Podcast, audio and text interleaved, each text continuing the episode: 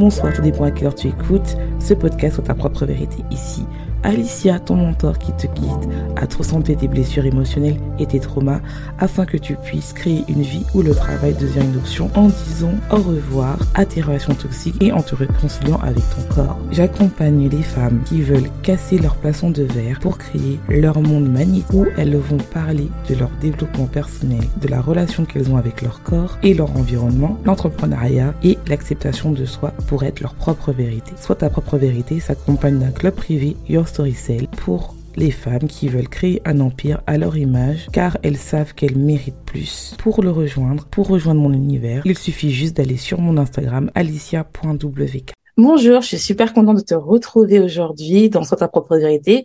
Et là, j'ai vraiment envie de parler d'un sujet qui qui je trouve des fois on n'en parle pas assez, surtout quand on se lance en entrepreneuriat, c'est comment les relations toxiques peuvent affecter l'évolution de ton, entreprise. Parce que on parle beaucoup de stratégie, on parle beaucoup de comment développer son entreprise, mais on oublie beaucoup l'aspect mindset et l'aspect aussi relationnel.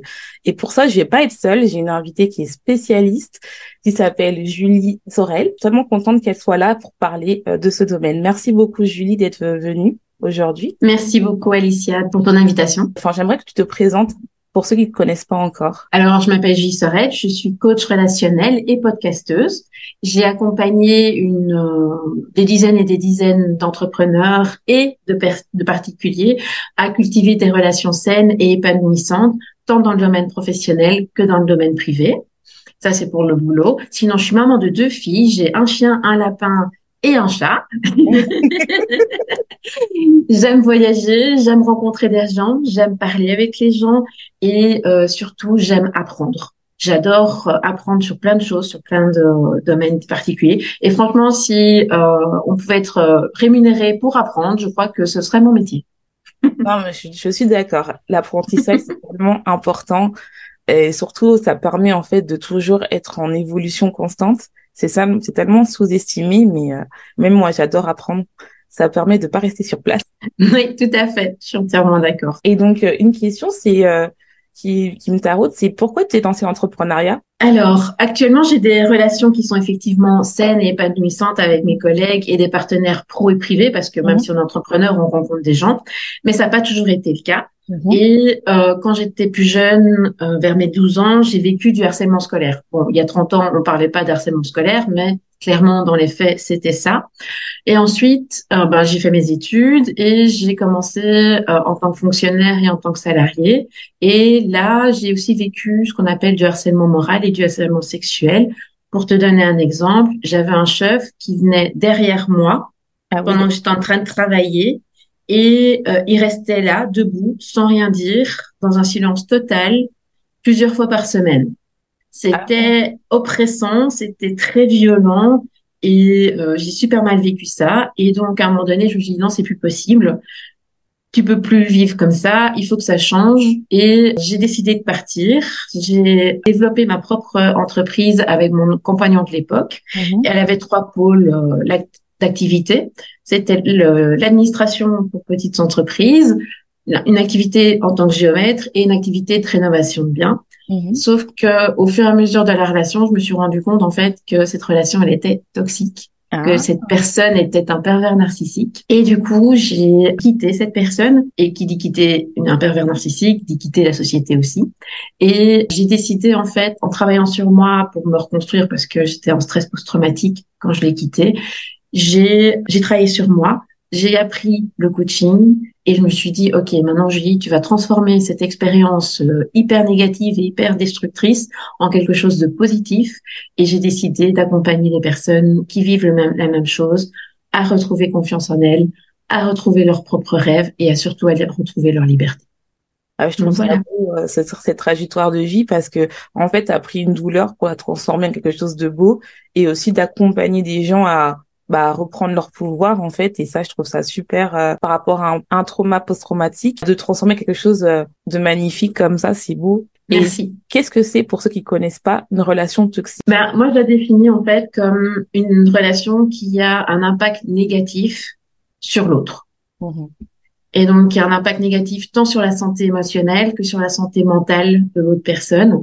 Alors, c'est vrai que souvent, on va retrouver des éléments, certains éléments qui est de la manipulation, de la domination surtout de l'un par rapport à l'autre, des critiques régulières, parfois déguisées sous des compliments, style euh, oh il est trop bon ton dessin mais c'est impossible que ce soit toi qui l'aies fait.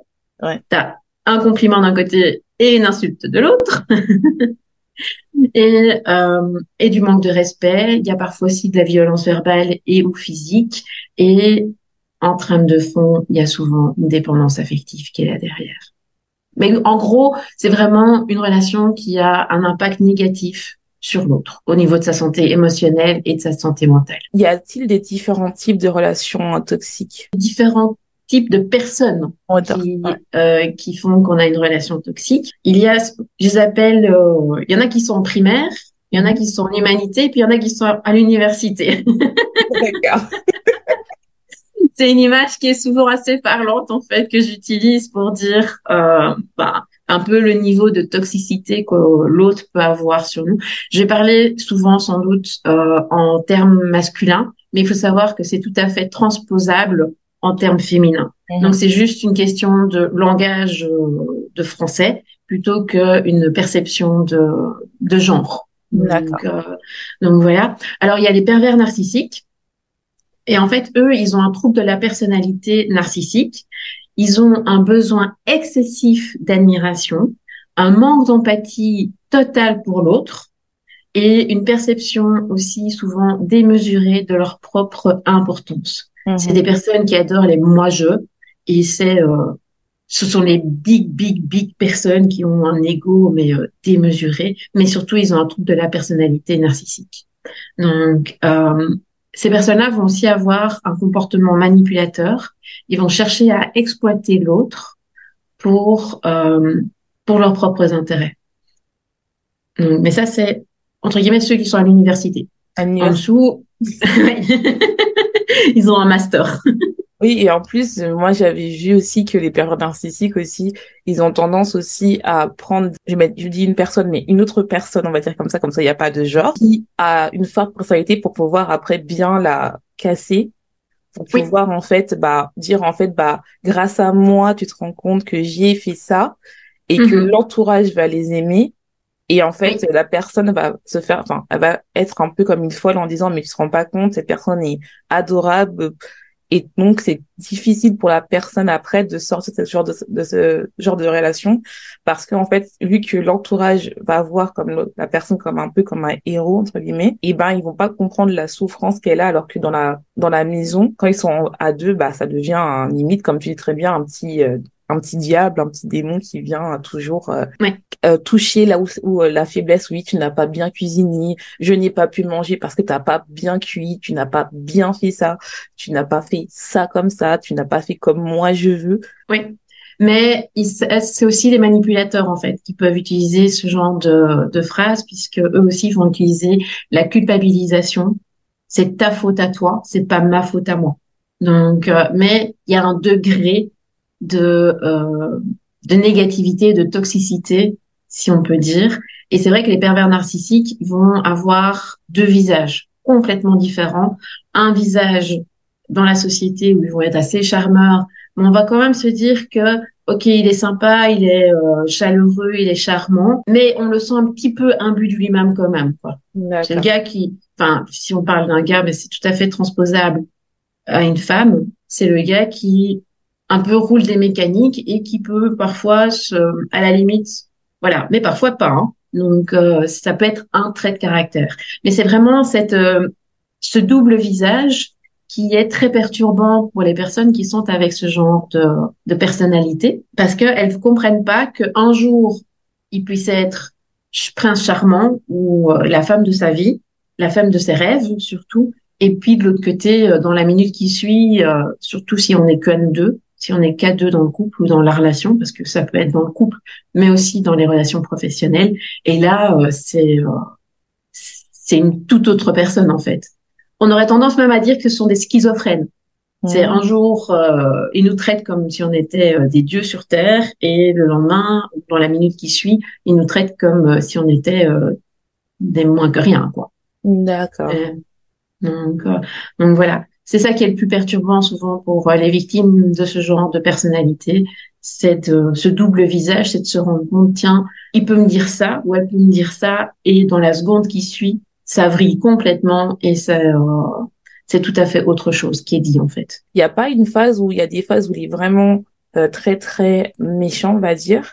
Et puis il y a une phase de love bombing où il te donne plein d'amour quand il a l'impression qu'il va te perdre. Et puis après, comme, enfin, ça dure pas très longtemps. Et puis après, tu retournes dans cette phase-là de critique, euh, voilà et après de refaire un cycle encore de love bombing. En fait, ça, c'est ce que tu décris là, c'est le cycle de la violence. D'accord. Au, tout début, en fait, euh, la personne va va être effectivement dans la meilleure vie de ses rêves. Donc, si on est en couple avec euh, ce genre de personnalité, on va avoir l'impression que bah, l'autre nous donne, mais vraiment tout ce qu'on veut. Et il va commencer à tester au fur et à mesure, petit pas par petit pas. Et nous, on va simplement, la victime, en fait, va simplement dire, ah, mais il a passé une mauvaise journée, ou ah, elle, je veux aussi parler en elle, parce que sinon, euh, on va croire que c'est que pour, que pour les hommes, et ce n'est pas du tout le cas. Euh, ou elle a passé une mauvaise journée.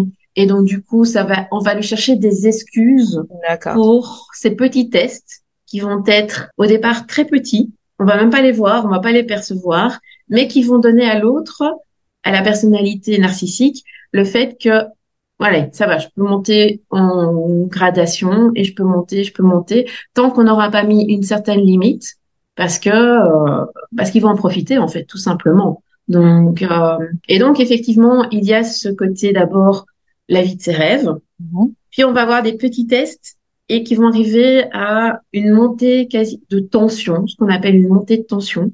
Donc on va sentir que euh, la personne elle est un peu sous tension, elle euh, elle vrille de temps en temps. Et puis à la la période de crise où il y a vraiment des mots qui blessent, des gestes qui blessent. Euh, donc c'est vraiment la crise, la dispute, la, les insultes, euh, les dénigrements.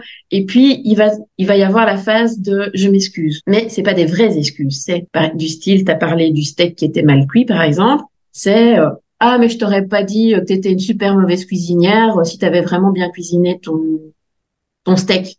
Je t'aurais pas giflé si t'avais bien fait euh, ton boulot quoi. Donc je t'aurais pas dénigré si t'avais bien fait ton boulot. Donc en gros c'est euh, trouver remettre la culpabilité sur l'autre parce qu'ils vont pas reconnaître leur propre culpabilité.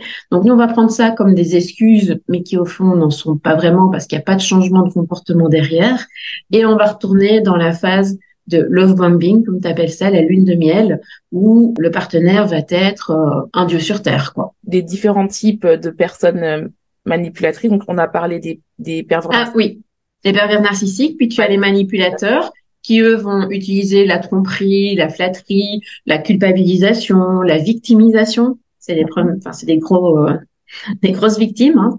Donc euh, voilà. Et, euh, et puis alors, tu as ce qu'on appelle des vampires énergétiques, qui ça c'est plutôt une métaphore qui est utilisée pour décrire une personne en fait qui va te manger ton énergie. Alors ça, ça se fait souvent via euh, une victimisation constante. Les pauvres petits caliméros. Ouais. C'est aussi de la négativité chronique, donc c'est vraiment des personnes qui sont tout le temps, tout le temps, tout le temps négatives, qui te manipulent un petit peu aussi au niveau de tes émotions et euh, qui ont un besoin excessif d'attention. Ça, ce sont vraiment en général les quatre points que les vampires énergétiques font que ils te vident de toute énergie en fait. Ces genres de personnes, ils aiment bien prendre ton énergie, ta positivité pour juste les prendre, mais ils, ils changent jamais en fait. Enfin, pour moi en tout cas, soit ils sont de manière consciente, c'est-à-dire qu'ils savent qu'ils sont comme ça, soit ils sont de manière inconsciente, c'est-à-dire qu'ils n'arrivent pas à se remettre en question, mais ils aiment te vampiriser tout le temps, tout le temps, parce que ça les nourrit d'être euh, ce rôle-là de victime. Ben, ils savent, ils savent pas produire eux-mêmes leur énergie, donc du coup ils vont aller la chercher chez l'autre en fait. C'est ça. Jusqu'au moment où ils vont se comprendre que bah, c'est pas suffisant et donc on va monter on va monter, on va monter en, violence en fait, parce que c'est de la violence quelque part. Oui, c'est de la violence et puis c'est jamais leur faute quoi. C'est toujours la faute des autres. C'est-à-dire que oui, j'ai eu une enfance malheureuse, euh, donc on m'aimait pas assez. Euh, toute façon, tu vas finir par me quitter. toute façon, je suis bon à rien.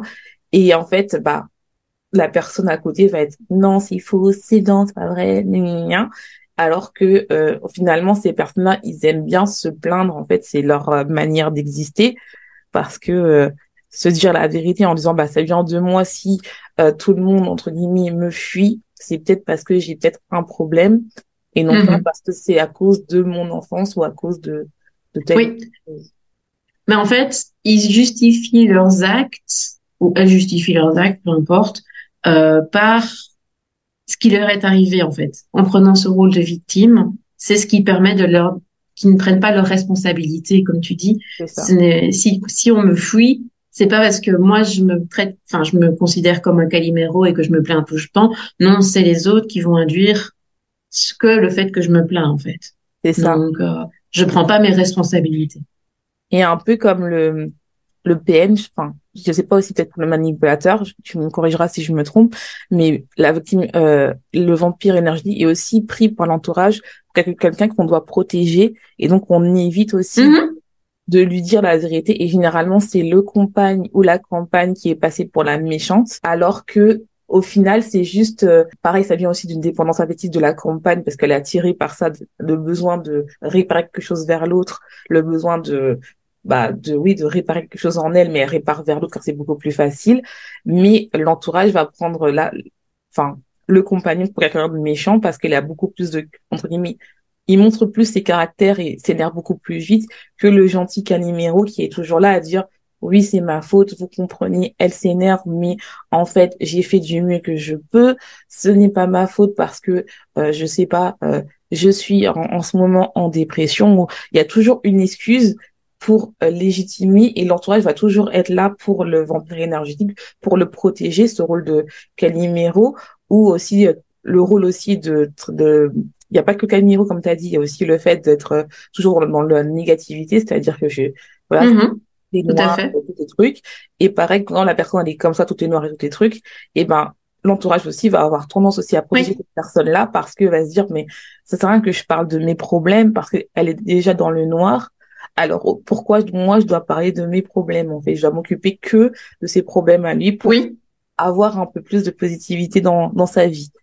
Oui, et puis mais il y a aussi le fait que euh, je suis tout à fait d'accord avec toi, mais il y a aussi le fait que beaucoup de gens aiment sauver les gens, aiment sauver les autres, et donc du coup quand on a une victime comme le vampire énergétique qui adore qu'on prenne soin de lui, eh ben c'est tout trouvé. Hein. Tu trouves euh, quelqu'un qui aime bien sauver l'autre, et d'office, euh, ben, voilà, ils vont faire la paire, quoi. Ça, c'est clair. Hein. ça, c'est tout à fait clair. Et donc, en fait, quelles sont les personnes, bon, je crois qu'on a déjà répondu, mais quelles sont les personnes qui ont tendance à attirer des relations toxiques? J'aime pas trop être catégorique là-dessus parce que tout le monde peut être peut vivre une relation toxique. Donc du coup, euh, je veux quand même mettre un warning là-dessus. Mais c'est vrai qu'il y a certains il y a certaines caractéristiques qu'on retrouve, qui sont notamment l'empathie excessive de l'un pour l'autre, un manque de confiance en soi, un manque d'estime de soi, une tendance à donner aussi le bénéfice du doute à l'autre. Oui, mais non, mais si il ne ferait jamais ça, parce que moi je le ferais pas en fait. Donc, euh, sauf que tout le monde n'est pas comme nous en fait. Donc euh, voilà. Et c'est aussi des personnes qui sont qui ont besoin d'être euh, d'avoir la validation de l'autre. Donc, euh, je ne suis pas sûre de moi, donc du coup, je vais aller chercher chez l'autre le fait qu'on me valide. Ok, tu peux y aller, et c'est ce fait d'aller chercher qui va faire qu'on sera plus facilement victime de vampires énergétiques, manipulateurs, pervers narcissiques. Et alors, il y a aussi un point sur lequel je trouve qu'on ne parle pas assez, c'est que parfois, c'est aussi par juste une question de fragilité temporaire suite à un événement qu'on vit. Par exemple, un divorce, un deuil, qui rend la personne plus fragile émotionnellement et les personnalités euh, style euh, PN, donc pervers narcissique, manipulateur et vampire énergétique vont plus facilement s'attaquer à ce genre de personnes aussi.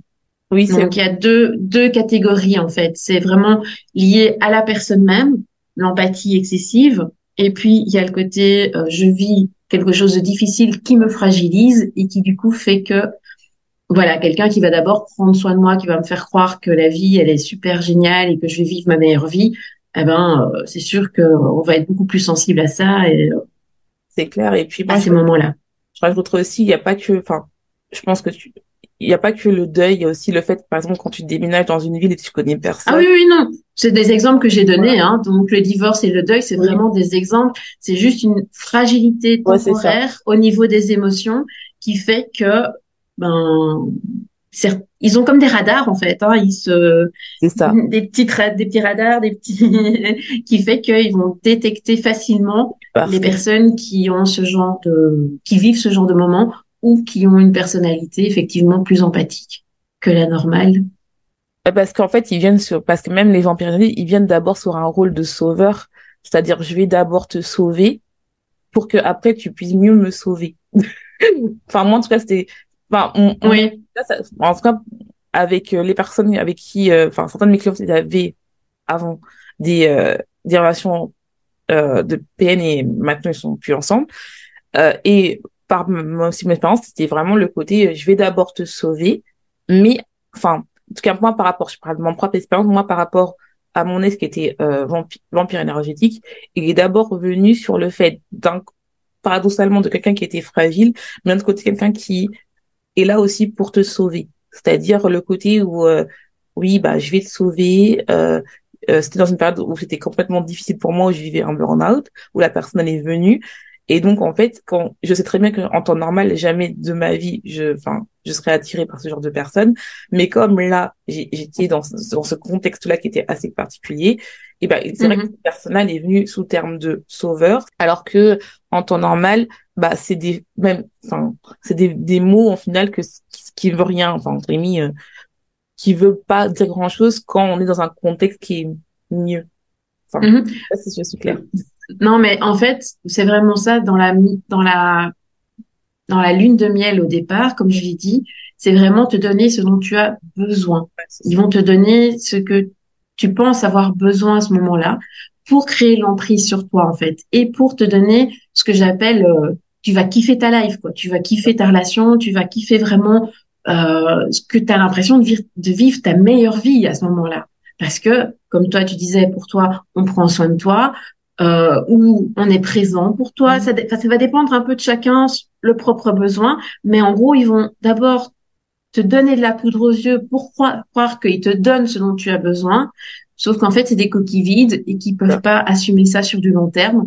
Et donc, du coup, par contre, ils vont du coup, à un moment donné, quand tu es sous emprise, hop, complètement euh, prendre. Je dirais que c'est quasiment comme des magiciens en fait. Tu vois, c'est vraiment de la poudre aux yeux et te donner dans leur langage un un langage super flou pour que tu sois justement dans, dans des nuages et que tu crois qu'en fait tu es, tu vois bien, mais non, en fait c'est comme un peu opaque quoi. Et le jour où tu te réveilles, c'est pour ça moi j'appelle ça un déclic. Mhm. Le jour où tu as le déclic, tu dis mais euh, comment c'est possible quoi? Et en fait, tu c'est, j'utilise souvent l'image des rideaux des grands-mères. Tu vois, des voiles qu'on mettait aux fenêtres, que nos grands-mères mettaient aux fenêtres? Eh ben, c'est un peu ça dans la relation. C'est ce qui se passe. C'est comme si on mettait ton voile ou un voile de mariée, comme ça où tu vois pas très bien euh, à travers.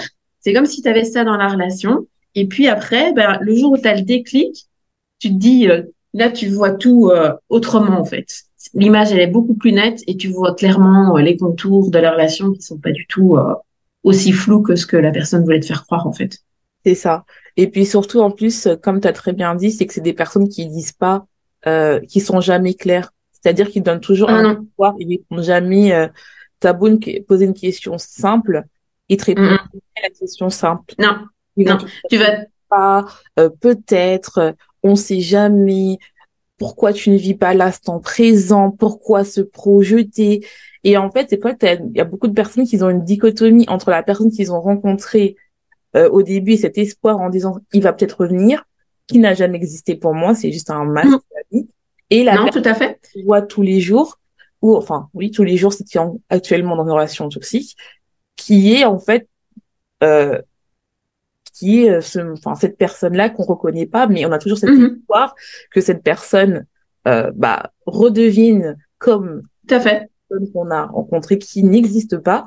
Et donc, et tu as très bien dit, et un jour, il y a un déclic qui se dit, mais en fait, cette personne, elle n'a jamais existé, qui te permet en fait de sortir de là, euh, et de te dire en fait euh, bah d'arriver dans cette phase où tu te bats pour toi-même et, après tu as la phase de reconstruction où tu te dis mais comment j'ai pu arriver comment j'ai pu rester aussi longtemps avec cette personne alors que en fait tu étais juste dans dans une phase de contrôle et de manipulation de cette personne car cette personne te connaît enfin connaît tes points sensibles et donc à chaque mm-hmm. fois euh, quoi toucher pour euh, pouvoir euh, oui tout à fait mais c'est oui c'est c'est vraiment comme un voile et en fait c'est pour ça que je disais qu'au début c'est la phase la plus importante pour eux c'est le moment où tu es vraiment où tu kiffes ta life en fait. Et c'est ce moment-là qui va être tellement beau, qui va être tellement la lune de miel aux Bahamas avec euh, du sable blanc, enfin du sable blanc, avec du soleil, avec la chaleur.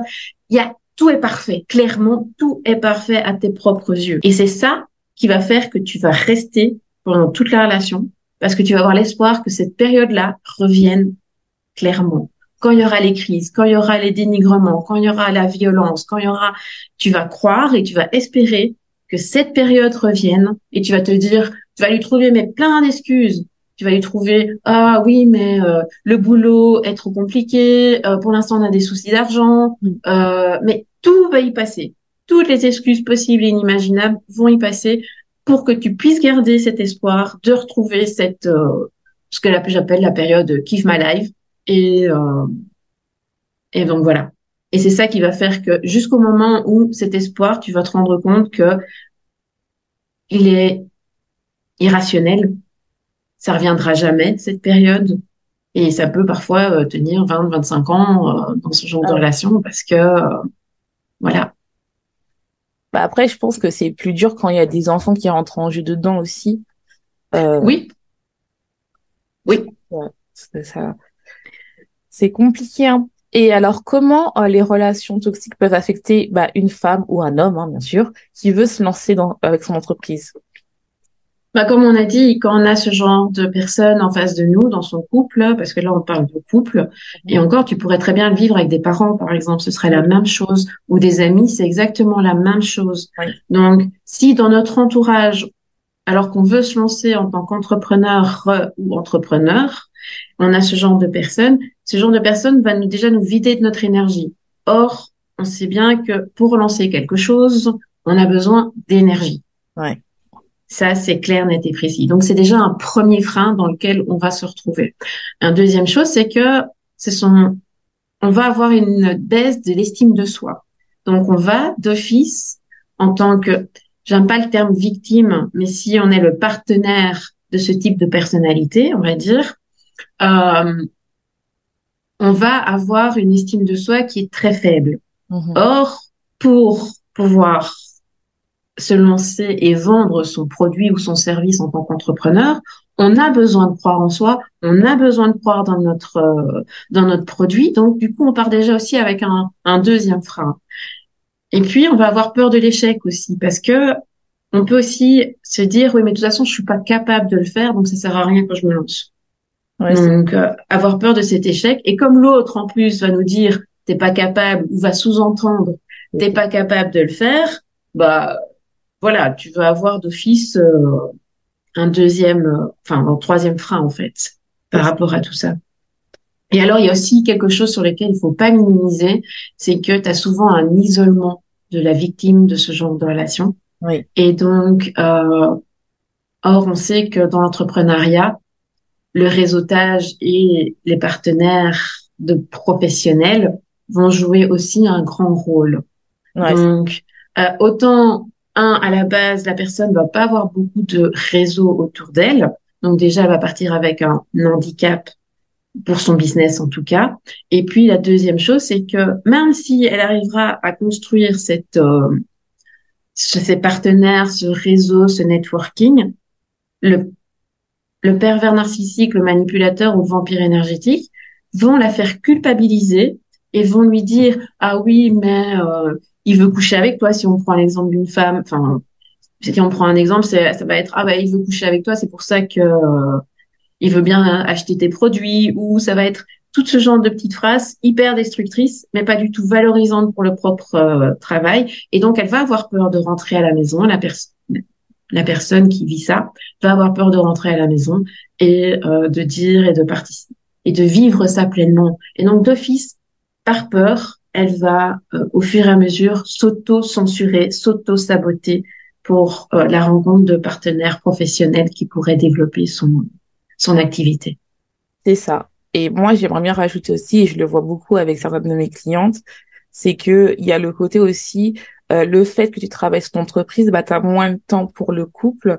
Et donc, en fait, tu as moins de temps de t'occuper de lui. Donc, ça fait aussi pareil, comme tu as très bien dit, ça fait culpabilité. Ah, mais tu ne fais rien de ta journée. Euh, tu passes ta vie sur l'ordinateur. Euh, tu crois vraiment qu'il y a des gens qui regardent tes stories, mais en fait, euh, ça ne sert à rien. Donc, finalement, au fur et à mesure, elles vont être culpabilisées de jouer leur rôle euh, de femme au foyer, si elles travaillent pas, ou le rôle, si tu travailles, c'est-à-dire ton rôle de femme, dès que tu rentres, tu dois faire à manger, tout ça. Et normalement, comme tu as très bien dit, quand tu lances une entreprise, il faut de l'énergie, donc il faut prendre du temps entre guillemets que tu passes avec ta famille pour pouvoir l'intégrer dans le développement de ton entreprise. Pas mal de femmes qui me disaient bah oui, j'ai peur de travailler dans mon entreprise parce que mon mari euh, ou bien mon compagnon me disent que je ne fais rien et vu que je n'ai pas encore les résultats que qu'ils voient, j'ai l'impression que je ne fais rien, que je fais que de jouer euh, sur les réseaux. Euh, ou bien, tu as très bien dit aussi le fait aussi bah de s'inhiber, par exemple euh, si tu es coach et que tu veux aider les gens, bah faut bien quand même partager un peu de ta vie pour pouvoir donner un peu euh, euh bah, l'envie aux gens de, de se dire bah oui j'ai envie de travailler avec elle. Et euh, c'est vrai, tu as ce côté-là où les gens en fait ils ont peur de dire bah voilà ce qui m'est arrivé, voilà comment j'ai fait parce qu'ils ont peur du regard de l'autre notamment du partenaire qui est là à regarder tous leurs faits et sur les réseaux sociaux, parce qu'ils vont te dire ah, comment tu t'habilles, c'est pas bien, là c'est pas bien, tu devrais te cacher, ni Et euh, la dernière chose aussi, c'est aussi la peur du succès, c'est-à-dire il y a aussi le fait que imagine que j'ai du succès et je gagne plus que lui ou qu'elle, hein, bien sûr il y a les femmes, et ben comment l'autre personne va réagir? Parce que si je gagne plus que lui, ça va montrer que lui il est en échec. Et donc euh, je peux avoir de la violence euh, verbale, physique, ou euh, tout simplement, euh, bah, ou tout simplement, bah, ces femmes-là, même si elles sont douées, elles vont faire, entre guillemets, en sorte de s'auto-saboter pour que leur succès mmh. arrive moins vite, pour ne pas euh, frustrer euh, la personne qui occupe leur vie, parce que euh, peut-être que la personne qui occupe leur vie, bah, qu'elle elle a peut-être en ce moment des problèmes d'argent, ou elle est au chômage, tout ça, tout ça, et donc elle va se dire, bah voilà, je n'y arrive pas à gagner de l'argent, non pas parce que je ne suis pas compétente, mais parce qu'en fait, je m'auto-sabote.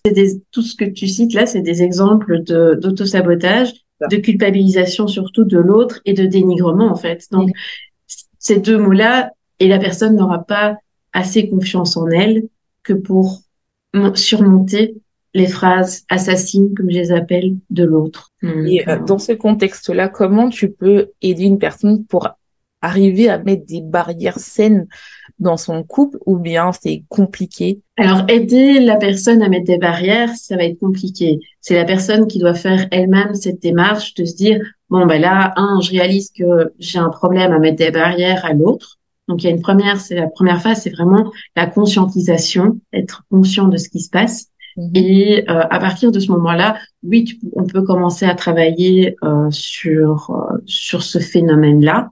Mais euh, qu'est-ce qui fait qu'une période, qu'une personne n'arrive pas à mettre une barrière?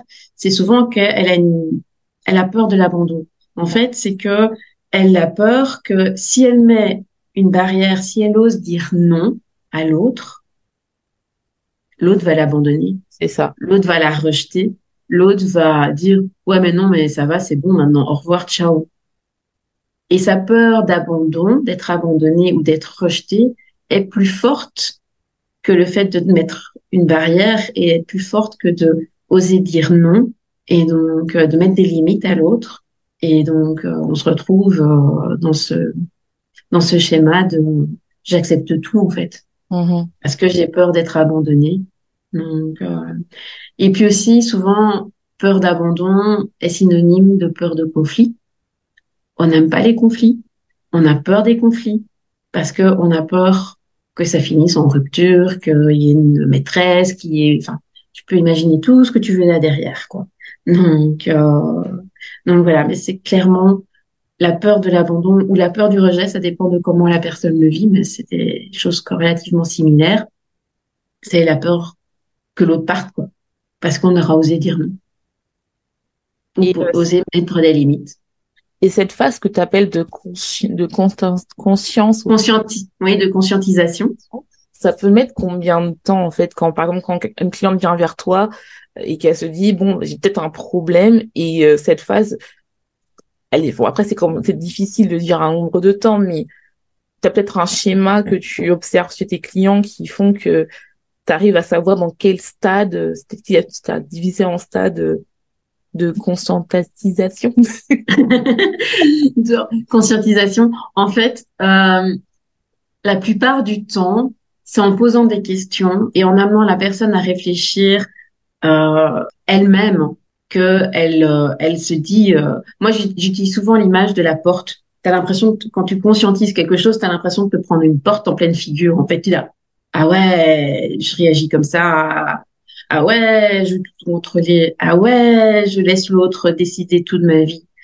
Et euh, donc voilà, c'est c'est ça en fait. C'est amener par des questions à l'autre, dire ben voilà, est-ce que tu trouves normal mhm. que par exemple, ton mari te dise que euh, tu as passé toute ta journée sur ton écran et tu joué toute ta journée alors que tu as travaillé?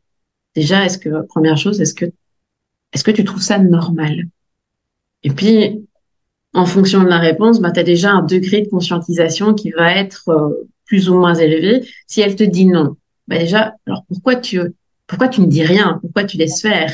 Et tu vois, tu descends pourquoi tu acceptes? Et puis tu descends, tu descends, tu descends. J'appelle ça les questions entonnoirs. Et quand tu arrives au bout, au bout, bout, bout, bout des trucs, c'est souvent euh, un, j'ai peur d'être abandonné.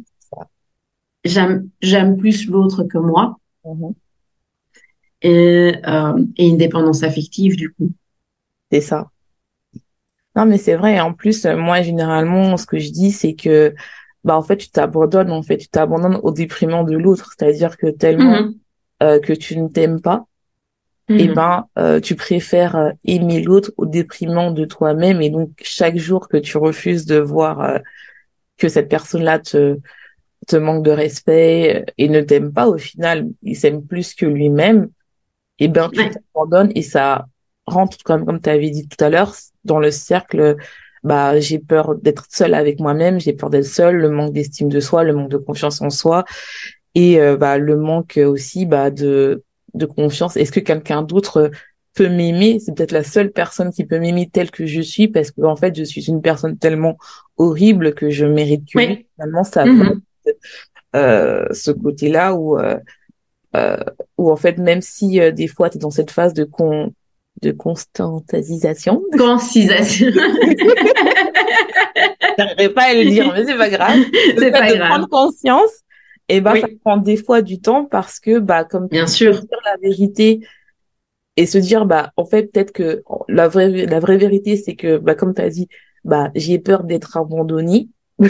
Mm-hmm. Bah, c'est dur à se le dire en fait. Tout à fait. C'est c'est très très dur et c'est pour ça que euh, les proches ont tellement de mal à comprendre parfois parce que eux sont conscients de certaines choses ou voient la situation autrement, mhm. mais que quand on est dans la situation, on se rend pas compte, on n'est pas conscient de ce qui se passe et de qui on est et de comment, pourquoi on fonctionne. Et c'est pour ça que les coachs ont un rôle tellement important, c'est que eux amènent par des questions et pas par des conseils, par des questions et des questionnements, à réfléchir sur toi, à réfléchir pourquoi tu fais ça, pourquoi tu ne fais pas ça. Et donc, euh, et c'est là que j'utilise le terme, tu te prends une, si tu me permets l'expression, tu te prends une porte dans la gueule, quoi. Ouais, c'est ça. Non, non. Et je te permets l'expression car c'est. et puis euh, surtout aussi, tu as le fait aussi que l'entourage, vu qu'il n'est pas dans la relation et qu'il voit juste l'extérieur, même si euh, ils veulent t'aider, ils ne comprennent pas parce qu'ils ne vivent pas ce que tu vis. D'un point de vue aussi interne parce que voilà on n'est pas tous pareils on n'a pas on on ressent pas tous les mêmes émotions. Il y a des personnes qui sont hypersensibles d'autres qui sont qui le sont moins. Euh, et donc c'est vrai que l'entourage des fois il a envie de te dire secoue-toi tu te rends pas compte que cette personne là tout à fait. et et l'autre elle est là elle te dit non mais je l'aime. Et donc c'est vrai que ça mm -hmm. et c'est important que l'entourage, pour pas couper non plus la communication, eh ben elle soit plutôt à l'écoute que sur le jugement. Mais c'est, mais je comprends que ça soit dur parce que on a l'entourage a envie, euh, comme on dit, d'aider, mais on peut que s'aider soi-même. Tant que la personne ne, sera pas prête, on aura beau dire euh, cette personne-là, c'est le monstre, c'est le diable, je sais pas quoi. Elle, elle le verra pas. Elle verra plutôt que c'est un ange, que toi, tu es contre, vous êtes contre moi, contre mon couple, et ça va plutôt renforcer cette relation qui est saine et qui va plutôt rejeter euh, l'entourage. Et c'est aussi ça qu'il utilise aussi, bah, que ça soit manipulateur, vampire énergétique ou euh, PN. parce qu'en fait, il adore isoler euh, sa victime. on l'a dit, effectivement. Et c'est vrai que, bah, comme tu as dit, c'est compliqué aussi de pour l'entourage de trouver sa position de euh, bah en fait ces personnes là euh, cette personne là n'est pas bonne pour toi mais je dois peut-être enlever mon sentiment de côté pour être ce socle pour la personne mm-hmm. Oui, non, tout à fait d'accord avec toi. Donc, euh, selon toi, cette notion de sauver l'autre, c'est lié à son enfance ou c'est juste quelque chose qui est irrité comme ça, euh, qui vient beaucoup plus tard euh, en tant qu'adulte ou je sais pas? Je pense que l'humain a tendance à toujours vouloir sauver l'autre pour ne pas les regarder ça soi. Mm-hmm. C'est plus facile pour, pour beaucoup d'entre nous, et ça quelle que soit la situation, euh, de vouloir sauver l'autre, comme ça, ça nous évite de regarder nos propres défaillances, en fait. Mhm. Donc, alors, est-ce que ça vient de l'enfance ou est-ce qu'on est tous comme ça? Euh, Je ne sais pas. Je n'ai pas des études de recherche là-dedans, donc euh, je ne vais pas m'autoriser à répondre clairement. Mais c'est sûr et certain que cette propension à aller sauver l'autre à tout prix plutôt que soi, bah, c'est parce que c'est surtout plus facile pour nous. Et là, je dis nous, tout humain, on aura tendance à vouloir d'abord sauver l'autre plutôt que de regarder ses propres manquements. Et, et la deuxième raison, c'est aussi que euh, on s'aime moins souvent que l'autre. Et donc du coup, on va vouloir sauver l'autre et ça évite de se regarder. On vient à se regarder soi en fait. Hein. Non, mais c'est c'est vrai. Je dirais plutôt que ça vient. Euh, bon, pareil, hein, je ne sais pas. Mais selon moi, c'est on est conditionné, enfin en tout cas, je trouve que je vais parler plus des femmes, mais je pense que les hommes c'est pareil, mais surtout les femmes, je trouve qu'on est vraiment conditionné à avoir ce rôle de de mère, de nourricière, de de vraiment le côté très très euh, voilà, euh, les femmes sont là pour nourrir et tout ça. Et donc, je trouve que nous, les, pas toutes les femmes, bien sûr, il y a des femmes euh, tout ça, tout ça, mais beaucoup de femmes, eh ben, en tout cas, on a ce rôle-là où penser à soi, c'est mal. Donc, c'est beaucoup plus facile euh, de se dire que voilà, si je pense à moi, donc je suis égoïste, parce qu'il y a vraiment cette pression euh, chez la femme, je trouve, de on doit nourrir l'autre et le côté aussi euh, non non quand on regarde vraiment aussi pareil les, les religions, on est soumise. Donc il y a le côté très très on s'oublie en fait que euh, ça que les hommes ont moins. Je dis pas qu'il y a pas parce qu'il y a aussi une pression sur non, tout à fait. Ah, le, fait d'être l'homme euh, super, euh, je dois montrer que je suis un homme viril, que je suis euh, un pourvoyeur, que je suis capable de nourrir ma famille et qui peut mettre aussi une pression, surtout si par exemple une relation où c'est la femme qui gagne plus que l'homme. Donc c'est vrai qu'il y a cette, cette relation là qui est un peu déséquilibrée. Les femmes ont plus du mal et je le vois même aussi dans dans mes coachings, elles ont plus du mal à aller vers leur passion, vers leur leur euh, bah, ce qu'elles ont envie de vraiment de faire c'est parce qu'il y a ce rôle-là où euh, si je fais ça, donc ça veut dire que je suis une mauvaise mère ou je suis une mauvaise fille ou euh, je suis égoïste alors que je dois d'abord penser à l'autre, car c'est vraiment aussi dans l'éducation où on apprend sûr. aux femmes, enfin aux filles des petites, bah tiens ta poupée, tu dois t'occuper d'elle, tu dois ton bébé. Donc il y a déjà directement cette transmission de euh, on s'oublie pour être la mère nourricière dès l'enfance. en tout cas, moi, je trouve euh, ça quoi. Non, je suis entièrement d'accord avec toi que effectivement notre société nous conditionne à certains rôles et que effectivement les femmes ont une pression, même si euh, il y a des tendances quand même à se libérer, heureusement d'ailleurs, mais il y a quand même une énorme pression euh, encore sur les épaules de la femme pour euh, que ce soit elle qui s'occupe de la famille, que c'est d'abord la famille, c'est d'abord les enfants, c'est d'abord plein de choses, mhm. et puis seulement soi. Donc, s'autoriser à penser à soi, souvent égale égoïsme, et une femme ne peut pas être égoïste. C'est ça. Un homme, un homme entre guillemets a l'excuse de euh, devoir ramener l'argent à la maison. Donc lui, il peut être égoïste et faire sa carrière, mais une femme a encore euh, dans la société une, un rôle de, de famille et donc du coup doit s'oublier pour euh, pour rester près des enfants et autres. Certaines c'est vraiment par choix, d'autres c'est plus une question de pense avoir le choix, mais en fait c'est faire ce choix consciemment et en même temps elles sont pas vraiment, il n'est pas vraiment conscient parce que elles se rendent pas compte de l'impact de la société qu'il y a derrière aussi. Donc, euh, donc oui, je te rejoins tout à fait. Et euh, j'aimerais te, te, poser deux dernières questions. Donc la première, c'est en tant que professionnel, quel conseil de tu pour quelqu'un qui voudrait sortir d'une relation toxique? Quels sont ses premiers pas? Alors il faut savoir que c'est déjà un processus délicat mmh. parce que en fonction de la personne avec qui on est, il y a un certain degré de violence. Donc il faut quand même tenir compte de ce degré de violence et que bah il va pas ou elle va pas aimer que euh, l'autre prenne sa liberté et son pouvoir. Donc c'est vraiment un processus qui peut être délicat. Et la première étape, comme j'ai dit tout à l'heure, c'est vraiment d'être conscient de ce qui se passe, de d'avoir ce déclic, d'avoir ce voile qui se lève et puis de se dire oula, ok, je suis là-dedans. Ça, c'est la première étape certaine à avoir. Puis la deuxième étape, ce serait euh, de prendre une distance émotionnelle, si possible, par rapport à ce, à ce partenaire ou à cette personne, parce que ça peut être une mère, ça peut être un père. prendre une distance émotionnelle par rapport à, à cette personne. Et ça, ça passe notamment par établir des limites, pouvoir dire non, cultiver sa propre confiance en soi et sa, propre estime de soi, apprendre à faire des choix qui sont complètement autonomes. Donc c'est se dire ok, euh, je choisis ça et c'est vraiment moi qui le choisis, c'est pas mon éducation, c'est pas euh, mon conjoint, c'est pas la société autour de moi, c'est moi-même qui l'autorise. Donc il y a, y a plusieurs étapes et si on parle d'un couple dans lequel il y a ce genre de, avec un pervers narcissique ou une perverse narcissique et une victime, alors c'est vraiment aussi de planifier des étapes vers le changement.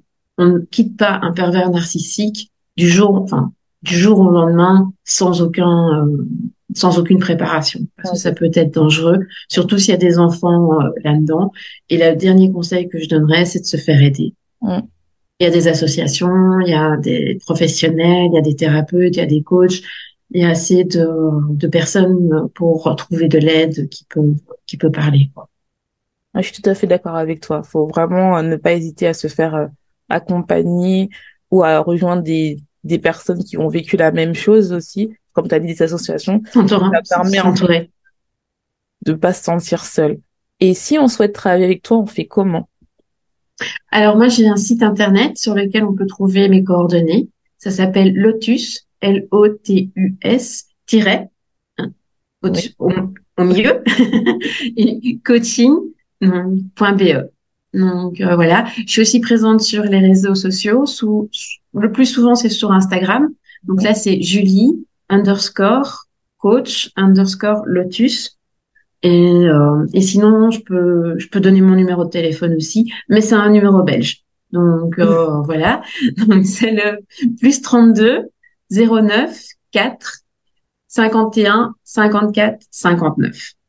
De toute façon, je mettrai tout en description et ceux qui m'ont verront sur YouTube, bah, ça sera directement mis sur la vidéo comme ça. Euh, si vous voulez contacter Julie, et ben comme ça vous aurez toutes les informations. Et j'aimerais te poser quel est ton dernier mot de fin pour conclure, clôturer pardon ce podcast? Alors j'ai envie de donner euh, de l'espoir. C'est déjà de croire en soi, que tout est possible et oser. J'aime bien ce mot, oser. en tout cas, bah, je te remercie. Euh, on va vous laisser. Bah, je te laisse. Tu souhaite une bonne journée, une bonne soirée, tout dépend à quelle heure tu écoutes ce podcast. Et n'oublie pas, sois ta propre vérité.